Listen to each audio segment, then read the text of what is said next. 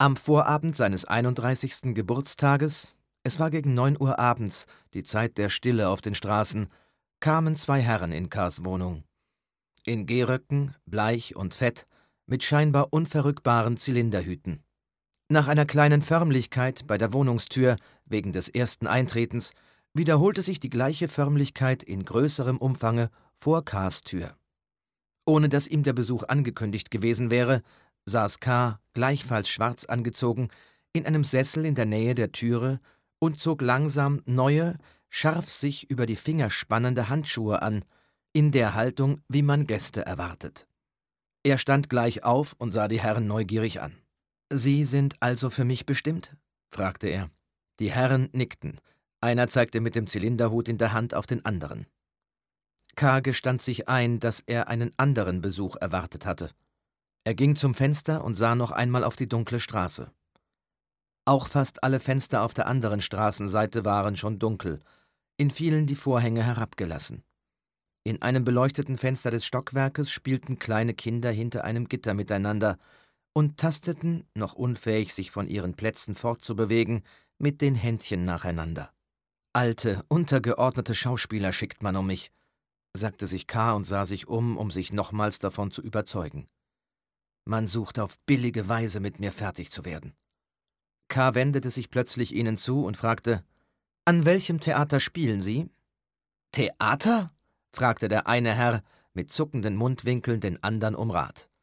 Der andere gebärdete sich wie ein Stummer, der mit dem widerspenstigsten Organismus kämpft.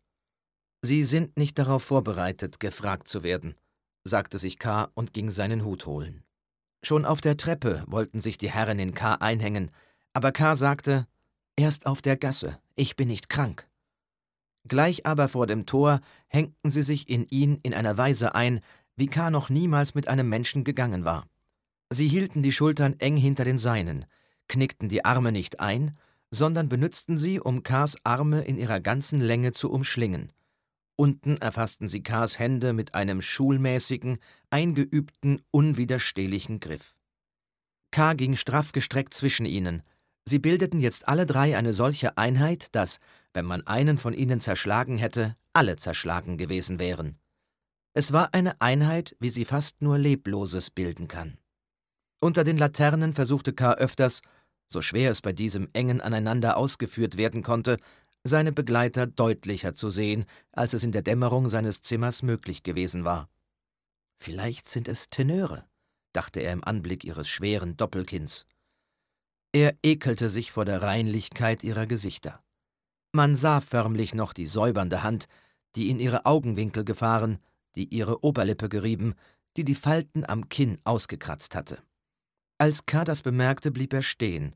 Infolgedessen blieben auch die anderen stehen. Sie waren am Rand eines freien, menschenleeren, mit Anlagen geschmückten Platzes.